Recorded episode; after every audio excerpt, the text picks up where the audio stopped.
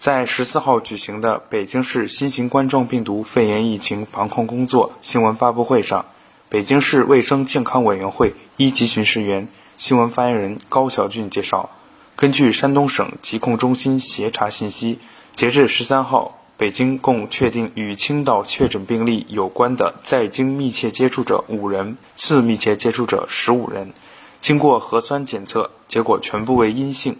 北京市卫生健康委员会一级巡视员、新闻发言人高晓俊介绍道：“根据山东省啊疾控中心协查信息，截止到十月十三日，北京市啊共确定与青岛确诊病例有关的在京的密切接触者五人，次密切接触者十五人。经过核酸检测结果啊。”全部为阴性，已经落实了隔离医学观察的措施，目前未见异常。新华社记者侠客陈晨旭北京报道。